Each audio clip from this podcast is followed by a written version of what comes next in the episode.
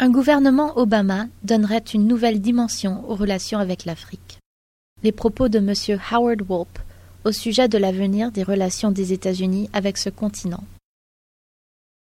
L'élection de M. Barack Obama à la Maison-Blanche donnerait une nouvelle dimension à la politique étrangère des États-Unis, surtout en ce qui concerne l'Afrique, a déclaré M. Howard Wolpe directeur du programme Afrique au Centre Woodrow Wilson pour les étudiants internationaux à Washington. L'accession de M. Obama à la présidence aurait un énorme retentissement politique symbolique sur l'ensemble du continent, a déclaré M. Wolpe. M. Wolpe, ancien député et spécialiste des affaires africaines, a présidé la sous-commission des affaires africaines de la Chambre des représentants pendant dix des quatorze années qu'il a passées au Congrès. Il a également été envoyé spécial du président Clinton pour la région des Grands Lacs de l'Afrique. Les Africains sont très enthousiasmés par l'élection présidentielle américaine, a dit M. Wolpe, et ils la suivent d'aussi près que leur propre scrutin. Un gouvernement Obama facilitera énormément la diplomatie nécessaire à la réalisation de progrès sur plusieurs dossiers difficiles, dont la crise humanitaire au Darfour et l'impasse politique au Zimbabwe.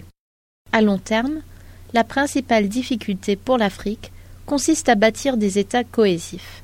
Un gouvernement Obama s'attacherait particulièrement à aider les Africains à chercher des terrains d'entente et à éliminer les conflits, a-t-il prédit.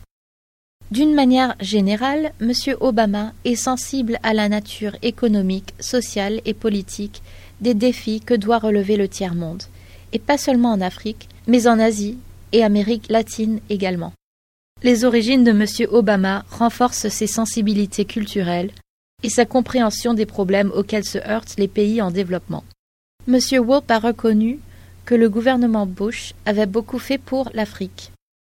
L'aide a fortement augmenté, notamment par le truchement de programmes tels que la Société du compte du millionnaire et le plan d'aide d'urgence à la lutte contre le sida, aussi appelé PEPFAR.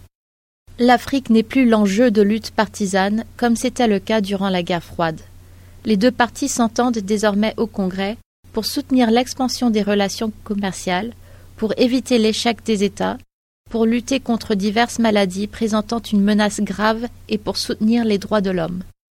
Le règlement des conflits est toutefois un domaine dans lequel il y a encore du travail à faire, et il pourrait, selon lui, faire l'objet d'une attention particulière de la part de M. Obama.